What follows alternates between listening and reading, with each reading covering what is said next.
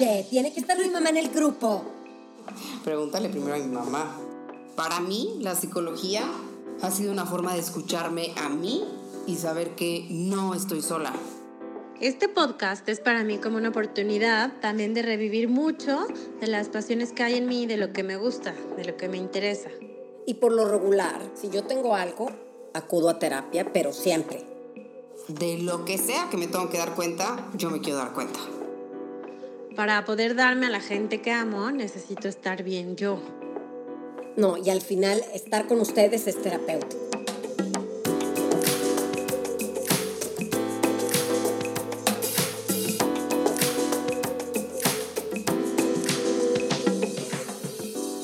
Mi mamá, mi hermana y mi cuñada son psicólogas. Entonces se me ocurrió invitarlas a platicar y de pasada invitar a quien quiera escucharnos. Aquí encontrarás a cuatro mujeres en cuatro ciudades diferentes hablar de manera informal y relajada sobre temas que nos interesan a todos desde una perspectiva psicológica. Es importante aclarar que escuchar este podcast no cuenta como ir a terapia. Digamos que es más bien como esa plática que se torna profunda con ese amigo que hace mucho tiempo no ves. O tal vez lo sientas como una oportunidad de poder escuchar sobre temas con los que nadie te atreves a hablar. Y si después de escucharnos decides que te gustaría intentar terapia, pues puedes sacar una cita con ellas. Y no te preocupes si no vives en la misma ciudad. También dan terapia por Skype. Así que, bienvenidos todos. Bienvenidos a aquellos que hubieran querido ser psicólogos, antipsicólogos y amigos que a veces la hacen de psicólogos. Que al final de escucharnos sepas que no estás solo.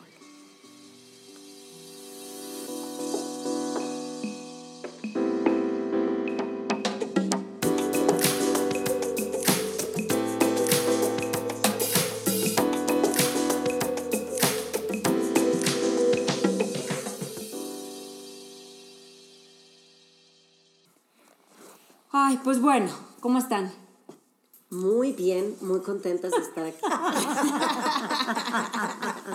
Yo también estoy muy contenta de estar con ustedes y empezar este pues proyecto. Qué bueno. Con mucho frío, pero muy emocionadas también. Sí, estamos en un, en un lugar muy bonito, en la Sierra de Álvarez, en, el Valle de lago, los Fantasmas. En el Valle de los Fantasmas, hace muchísimo frío, como dijo, dijo mi cuñada. Es Navidad. Es Navidad, sí es cierto, y pues vamos a hablar hoy, nuestro tema es el miedo a la soledad, o lo que puede llegar a ser muchas veces como una ansiedad que nos puede producir el estar solos o el pensarnos. Claro, solos. porque una cosa podemos estar solos, más estamos todo el tiempo o en el celular o hasta fantaseando antes de dormir, pero casi nunca estamos nosotros y nuestros pensamientos. Porque luego pasa que tenemos pensamientos que a lo mejor no nos gusta tanto y nos obsesionamos de por qué estoy pensando esto, entonces no nos gusta y entonces hacemos lo que sea para no estar solos. Y lo primero que tenemos que hacer es cuando estamos solos y tenemos pensamientos invasivos que no nos gusta tanto, es dejarlos ir, ni siquiera preguntarte por qué estoy pensando esto, nada más dejarlos pasar, como una vez mi mamá me, dijo, mi mamá me dijo, que los pensamientos son así hasta como nubes, solamente los dejas pasar y ya, no nada es pues para siempre y menos los pensamientos. Y luego hasta nos dicen muchas veces que nosotros podemos controlar los pensamientos. Por supuesto que no. No, yo soy de la idea que no podemos controlar los pensamientos invasivos que podemos llegar a tener. Entonces, ¿qué no sé ustedes qué pero, piensan. Pero a ver, bueno, este es un tema ya diferente, pero está muy padre. pero, o sea, a ver, pero entonces espérame, yo sí quiero nomás decir una cosa, Andrea. A ver, Andreona, ok, no podemos controlar nuestros pensamientos, pero entonces, ¿qué podemos hacer con ellos? dejarlos ir, darles la bienvenida, cual feos que Y sean. luego ignorarlos. ignorarlos. O sea, no, claro, no estoy diciendo que no puedes controlar nada, pero hay veces que ni siquiera ante los pensamientos tenemos cierto control y la gente siente mucha culpa y mucha ansiedad porque tiene cierto tipo de pensamientos que moralmente no están alineados pues, con nuestra moral, pues, O con pero la los sociedad. tenemos. Y por ejemplo, hay gente que tiene OCD y bueno, ya me están callando. A ver, por acá levantó la mano mi mamá. Pues para mí, bueno, no nos vamos a desviar del miedo a la soledad. Claro. Ok. El miedo a la soledad para mí es precisamente el no conocernos. Wow. Porque el no conocernos nos lleva a tener miedo ante esos pensamientos de los que habla Andreona, Claro. mi hija, y que son intrusivos, compulsivos y que llegan de una manera horrible y son pensamientos horribles. Sin embargo, difiero en que a la manera que nos vamos conociendo y entrenamos nuestra mente y la familiarizamos precisamente con eso que tú dices, de dejarlos ir, pero para eso se necesita, para mi opinión, la herramienta más hermosa para mí, que es empezar con un entrenamiento que se llama meditación. Para poder ayudarte, entonces, como que a canalizar esos pensamientos. Eso es lo que tú estás tratando de decir. Ok, Andrea Torres Cuñiz. Yo creo que, em, bueno, desviándome un poquito, o más bien como la contraparte del miedo a la soledad, a la soledad yo creo que sería como el amor, sentir, porque el amor es unión, entonces cuando te sientes unido con los demás, es porque estás como en una energía de amor, ¿no? Entonces es complicado poder sentir, por ejemplo, empatía, eh, compasión, si, lo que es, si estás muy perdida en los pensamientos de los que hablaba mi cuñada. Perfecto. Me parece muy interesante eso porque aparte yo siento que, por ejemplo, empezamos a decir, bueno, muchas veces por no estar solos entonces empezamos a pensar cualquier cosa o nos ponemos, nos clavamos con ciertas cosas. Luego decía, por ejemplo, mi mamá, bueno, pero es importante poder crear herramientas que nos ayuden a canalizar un poco esos pensamientos para que no nos hagan daño. Pero entonces luego viene mi cuñada con algo padrísimo que nos dice, bueno, cuando tú sientes empatía, sientes amor y sientes compasión, esos mismos pensamientos se van entonando en algo un poquito más bonito. Eso es como que lo que estamos este, tratando de decir, ¿cierto, Andreona? Claro, yo creo que perdón, aquí hay dos cosas que me gustaría no dejar al aire o tan siquiera ponerles un pin para el futuro. Y es claro, por supuesto, que la, la, meditación por eso tiene tanto éxito y por eso hay muchas empresas que ya no contratan, por ejemplo, a gente que no sabe meditar. Por claro que, que podemos empezar a entrenar nuestra mente. Más así, así como lo crudo de los pensamientos y gente que no tiene acceso a herramientas, pues no puede controlar esos pensamientos y por eso les, les es tan insoportable estar solos. Claro. El segundo, ah, el segundo tema, esto que dijo mi cuñada, de, de, la empatía y estar conectados, pues de hecho es yo personalmente y a lo que he vivido, lo que le da sentido a la vida o lo que le puede dar un sentido a tu recuperación o lo que sea que tú estés buscando, es el conectar con otros. O sea, que somos seres sociales y eso hace que le dé sentido a esta vida. Si no tenemos esa, esa conexión con el otro, ese vínculo con el otro, nada tiene sentido. Y por eso, en la recuperación de adictos o en la recuperación a lo mejor de problemas con la intimidad o lo que sea que ustedes estén buscando recuperarse de, la conexión es súper importante. Y una cosa, una tercera cosa, ya me voy a callar, es empezar aquí a, a ver, por ejemplo, yo personalmente tengo que empezar a ver, ¿quiero pasar tiempo sola? O estoy evitando estar yo sola conmigo mismo. Y aparte es bien importante también saber eh, pasar tiempo con uno mismo sin, sin, sin esa isolation, así como con, con ¿qué, qué, ¿quieres estar contigo o te estás evadiendo? ¿Cómo se dice en español? Evadiendo. Evadiendo. Entonces, y las dos, y, las, y, y, y hay que ver nada más qué es eso que tú estás haciendo. Claro, muy bien, mamá. Yo retomando un poco lo que dijo mi nuera hermosa Andrea, eh, ¿Cómo se llama? Para luego retomarlo es que somos dos Andreas. Sí, son Andrea, Andrea y Georgina, Georgina. Georgina mamá, Georgina hija, Andrea no era. Ah, bueno. somos dos Georginas y dos Andreas. ¡Oh,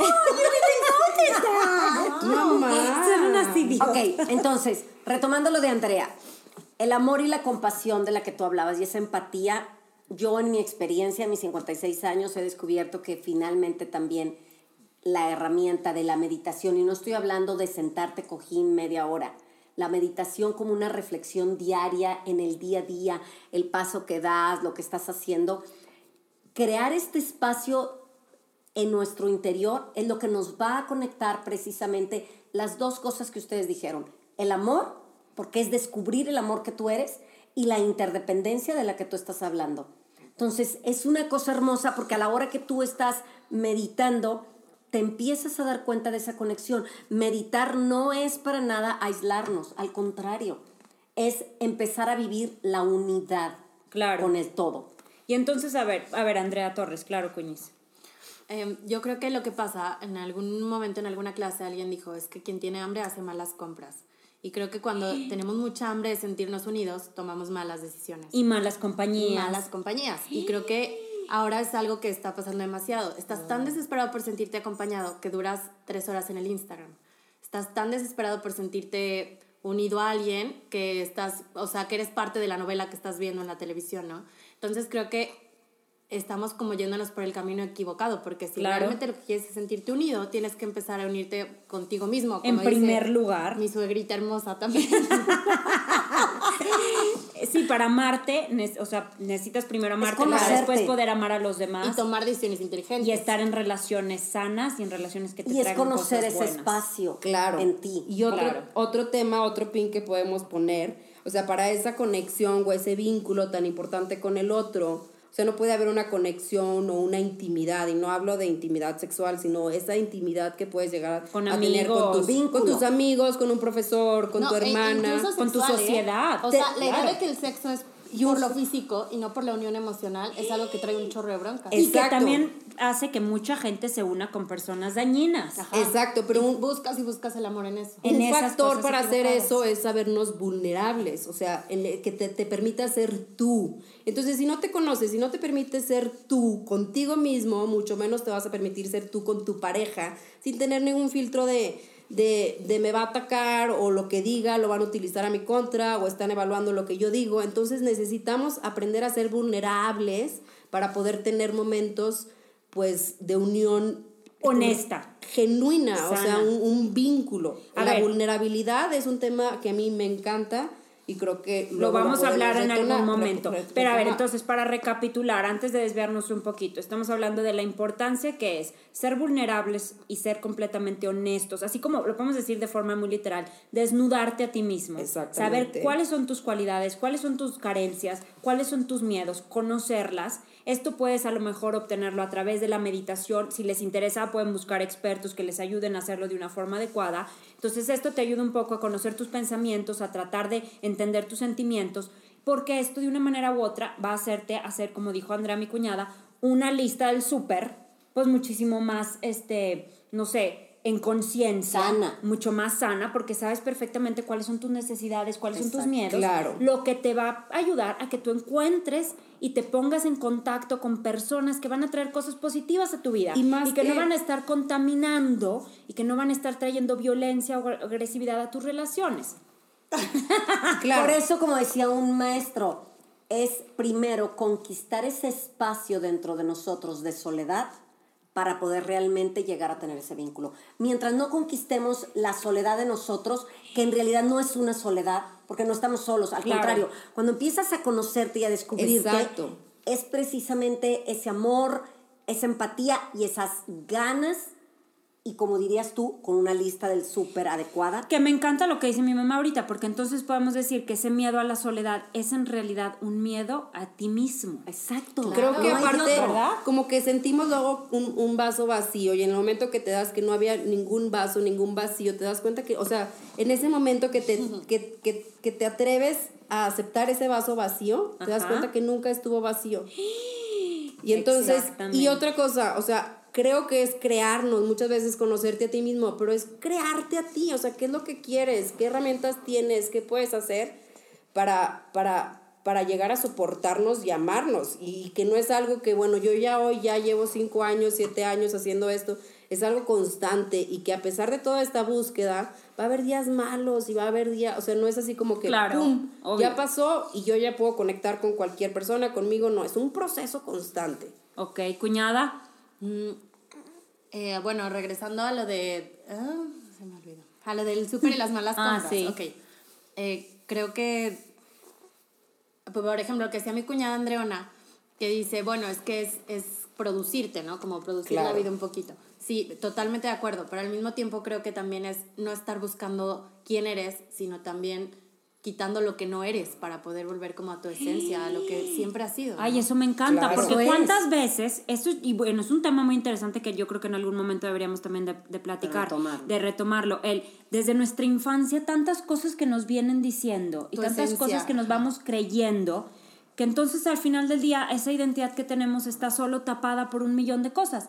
¿Y cómo te vas a juntar con otra gente? A mí me ha pasado, yo tengo este, amigas que muchas veces me han dicho, es que bueno, no encuentro pareja o no tengo pareja porque es que yo soy así y así y así y no encuentro a alguien como que embone perfecto con eso. Bueno, pero en primer lugar pregúntate, ¿eres tú esas cosas o te las has creído o te las han dicho o tienes que tener la relación como tú la desarrollaste desde una infancia que tenía que ser la relación ideal, cuando a lo mejor esa relación se puede salir un poquito de contexto. O sea, por o ejemplo, descubrir cosas nuevas de ti mismo. ¿no? o descubrir cosas nuevas de ti mismo. A mí me parece eso muy y bien muy como lo dices tú, Andrea, en realidad es un, no es nada que nuevo que tengamos que crearnos, ya lo somos y nada más estamos descubriendo, develando, bajando el velo.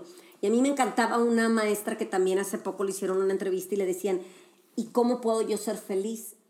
Y decía, reconociendo tu corazón bondadoso, ese amor. Dice, porque hemos aprendido muchos mensajes equivocados. Claro. O sea, no somos todo eso que nos han dicho. Exactamente. Ni tenemos que ser. Llegar claro, a eso que nos también dijeron, yo estoy ¿no? muy Esa peleada con ver, eso de, cuñada, eso de vamos a descubrir el secreto de la felicidad. Pues no, o sea, vamos a tener No hay ¿Sabes qué secreto. O un sea, es chorro con un- lo que quería decir yo. A ver, cuñada, dinos. aceptación del caos a veces. siento que es flojera. O sea, y hablo también por mí misma, ¿eh? Claro. O sea, sí, me encantaría que, que Geo nos dijeras, por ejemplo, los valores o, o lo que se necesita para meditar. Yo sé que tienes un tiempo que estás meditando de cajón. Y bueno, ahorita nos hablas de eso, pero por ejemplo, eh, el arte de amar, que es, bueno, eso lo leí yo del Eric libro de. Eric Fromm que me encanta, te dice, sin disciplina, sin responsabilidad, no hay manera de encontrarte, o sea, Nada. ni de encontrar a alguien más. Exacto. Sin paciencia, sin tolerancia, porque es como una plantita, ¿no? O sea, esa es una resolución mía, por ejemplo, de, Sí, sí, sí. del próximo año. Quiero, quiero poder am- amar a una planta y cuidarla, porque siempre se me secan. Y es porque, tipo, Y es de paciencia y de disciplina y de las mismas cualidades de las que hablabas ahorita mismo. Ajá, claro. que eso implica algo diferente. Que es solo trabajo. Es el trabajo. secreto de A mí me ¿no? encanta Y que si esta esto, déjame nada más digo una cosa, perdóname mami, pero una cosa importante, porque siento que ahorita lo que está diciendo mi cuñada tiene mucho que ver, si lo reconectamos otra vez con lo del miedo a la soledad que estábamos hablando, del descubrirte a ti mismo, ¿no? Y de esa vulnerabilidad y de desnudarte y descubrir tus cualidades y quitarte todas aquellas que nos han puesto.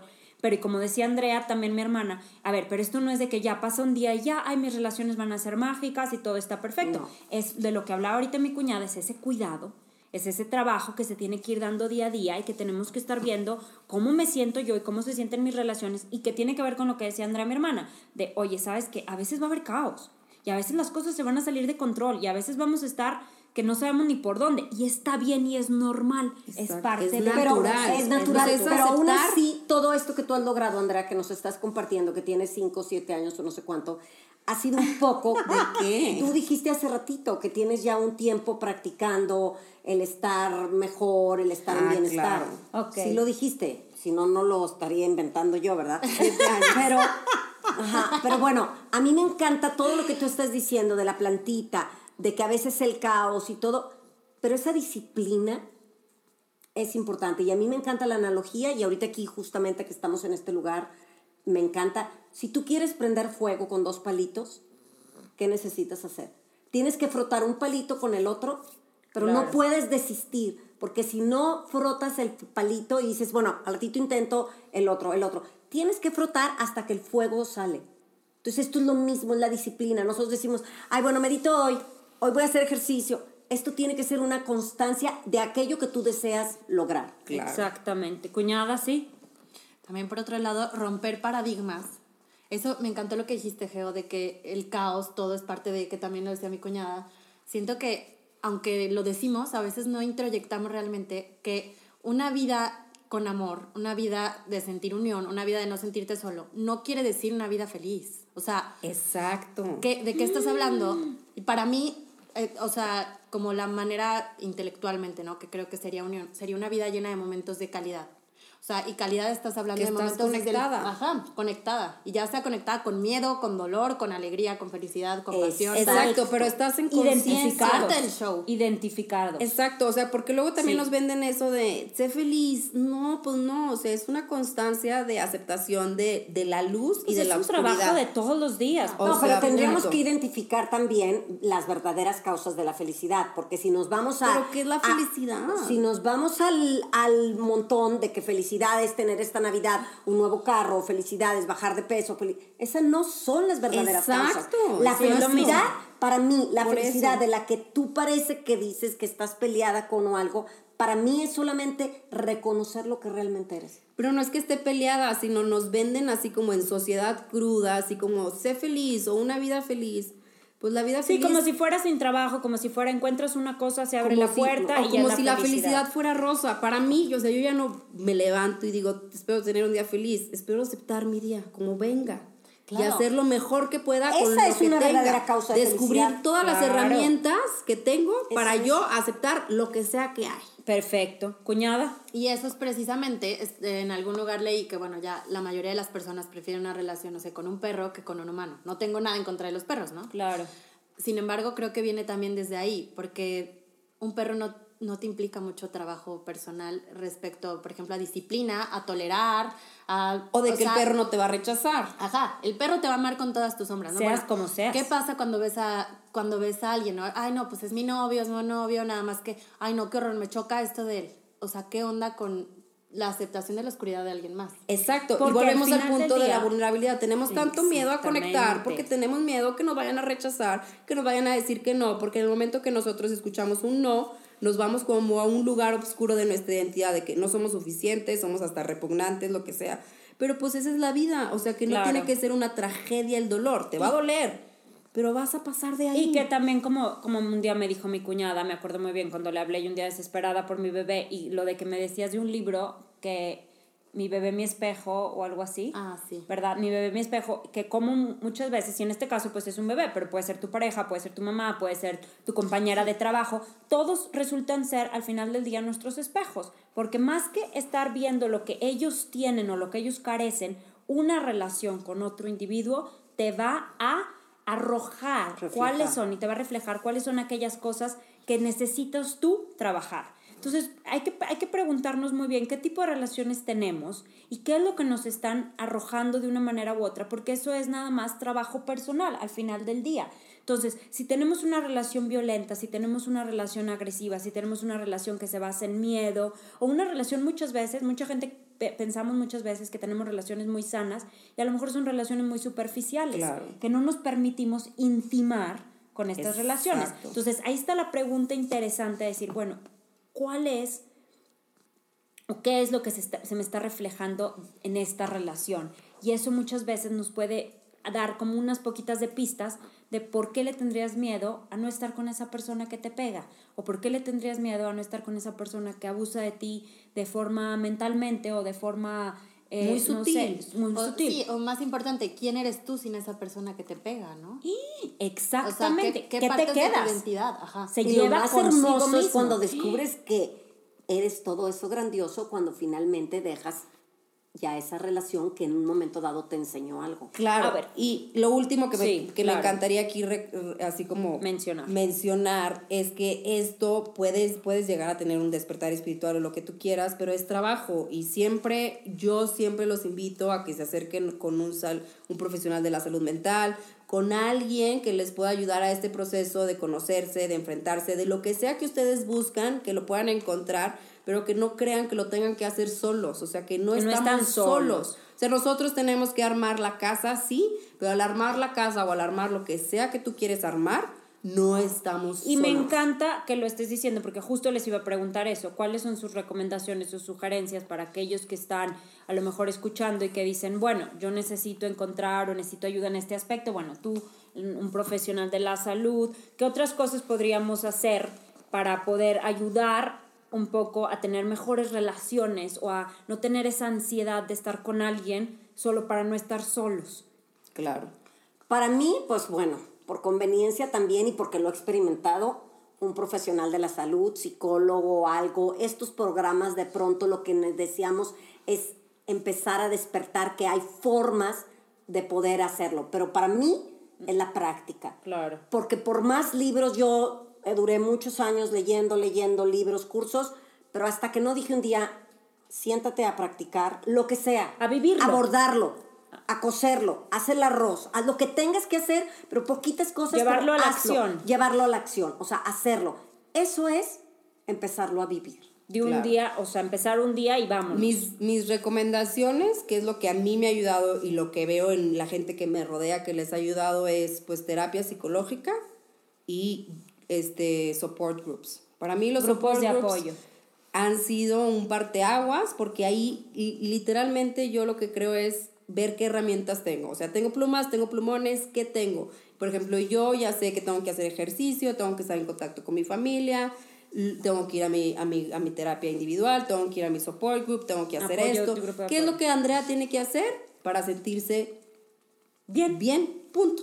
Entonces Claro. ya no me puedo hacer así como tonta y pues es enfrentarle a la vida y pues es una constancia, una disciplina y saber que aunque haga, hay días que aunque haga todo eso que yo sé que tengo que hacer para estar bien, pues voy a estar a lo mejor triste y que es, es válido estar triste, Claro. hay días. Pero vuelvo a lo mismo del fueguito. Mientras estoy haciendo, frotando los palitos Pero para el fuego. aunque tenga fuego, puedo estar triste, como que No. luego hasta invalidan de no, te, no puedes estar triste. Porque tienes todo. Exacto, pero hay veces con que tengas todo puedes Pero estar eso es triste. a lo que yo iba. No pasa nada. Eso es a lo que yo iba. ¿Qué es? Mientras sigas frotando, te puedas sentir triste o no, pero ya estás en el caminito. ¿Sabes Ya que lo en que la quieres acción, claro. es el fuego? Bueno, haz lo que quieras. Aunque hoy llora. sea mal día. Llora, patalea, lo otro, te duelen los dedos. Sígale frotando, mijita, porque lo que usted quiere es fuego. Siga frotando los palitos Y hasta ya, que le salga el fuego. bien. Perfecto. Eso que comentabas, Geo, que eh, dices de los... mm, De la acción, de, los palitos. de los palitos. De cuando, ah, de no, ya, de que cómo puedes, estar, cómo puedes estar triste, porque estás enojado si tienes todo. Eso, por ejemplo, es Ah. uno, eh, leí en un libro que me pareció muy interesante, eh, que esa es una de las broncas más fuertes que ahorita tienen los niños y los adolescentes, que los papás somos mucho de, pero ¿por qué haces berrinches y, te, y todo? Te estoy... Y entonces No no, les permite sentir. No validarlos. Ah, ese es, otro. Estoy haciendo todo para que la pases bien. Por ejemplo, ahorita en fechas navideñas, ¿no? Estoy haciendo todo para Claro. que estés contento. Vine hasta acá, está la familia, están los regalos y de todas maneras estás triste o de todas maneras me haces berrinche. Bueno, es, es un decir. Claro. O sea, puedes estar triste, puedes No estar pasa nada. Independientemente de todas las de tu situación, exactamente. A mí eso me parece muy bien porque yo algo que también iba a comentar ahorita, ya para, para terminar, era de la importancia que es, bueno, si tienen hijos o si tienen amigos o si tienen papás o si tienen hermanos, empezar ese trabajo con esas personas con las que estás cerca de, en el sentido de no necesariamente como que decirles a ellos, a esto es lo que tienes que hacer, sino tú empiezas tu trabajo de, de persona, pero empezar a experimentarlo con ellos, empezar a practicarlo con ellos, como decía mi mamá, y eso que decía mi cuñada es exactamente, ¿cómo lo practico con mi hijo? Bueno, número uno, respetar sus decisiones, respetar sus sentimientos, no boicotear cómo se están sintiendo, porque tú creas que no hay nada por qué estar enojado. Entonces, de esta forma empezamos a sanar un poco también esas relaciones. Y eso es justo creo que conocernos. Estaba levantando la mano. Creo que es, es validar, porque hasta Sí. de chiquitos lloramos, pero es que no tienes que llorar tanto. Oye, no- o el típico- eso te dolió demasiado para eso. Entonces, Ni hace crecemos frío, ¿cómo ni tienes siquiera frío? confiando en nuestro cuerpo, porque lloramos y hasta pensamos, de, no debería de estar llorando tanto, Mi no debería estar que- teniendo hambre, porque no validamos, es validar. Bueno. Creo que aquí otro Sí. tema podría ser Sí, que sí, las emociones no son las malas, sino cómo las expresamos. Ni Lo cómo nos las yo- enseñaron de una para manera u otra. expresar. Para expresarlas. Que ahorita tú, por ejemplo, decías él, no, no, tienes hambre, no tienes frío. Y yo siento que más bien lo decimos muchas veces al revés. O sea, ¿cómo que no tienes hambre? Tienes que comer algo. Pues no. Y que claro que tienes frío. Y, entonces todo esto tiene que ver también mucho con ese que volvemos a lo mismo que hablábamos hace un rato, que decía mi coñada, de descubrirnos a nosotros mismos y quitarnos todas esas etiquetas, pues estos son chiquititos que vienen y van. Y justo ese miedo a la soledad, yo creo que pudiera ser la raíz desde niños, no validar nuestras emociones y no queremos estar con nosotros, porque si estoy enojado y estoy oyendo la voz de mi papá o de mi mamá, no debo, pues ya no quiero estar conmigo. En cambio, si vamos validando lo que vamos sintiendo y nos vamos conociendo, Wow, claro. entonces, ¿cuál miedo a la soledad? Yo estoy con Georgina si está hoy triste, si está cansada. Si está hoy sola o no. Está sola, pero estoy conmigo y me acepto. Es que Y y me ¿saben hace qué? ser nuestros mejores amigos. Sí, Claro. y lo vamos ya a concluir todo exactamente con algo muy hermoso que yo siento que es, es precisamente eso que decía mi mamá, de ese miedo a la soledad es más que nada, ese, si no estoy cerca de alguien que valide lo que yo siento que deben de validar. Exacto, Claro. porque nunca nos enseñaron a Entonces, validarlo para empezar, ni estás validando lo correcto, número uno, muchas veces, y número dos, estás necesitando que otros vengan a validarlo. Y puede ser positivo o puede ser Negativo. No, ¿y qué hacemos? Eh, bueno, o qué usualmente se hace para sentirme validada, ¿no?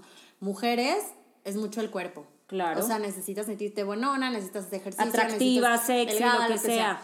Hombres, eh, dinero. O sea, Claro. posición económica, sentirte exitoso. Claro que eso está cambiando y eso Pero desgraciadamente cambiando, pero seguimos en una ajá, sociedad que así Y que funciona. lo fomenta, ajá.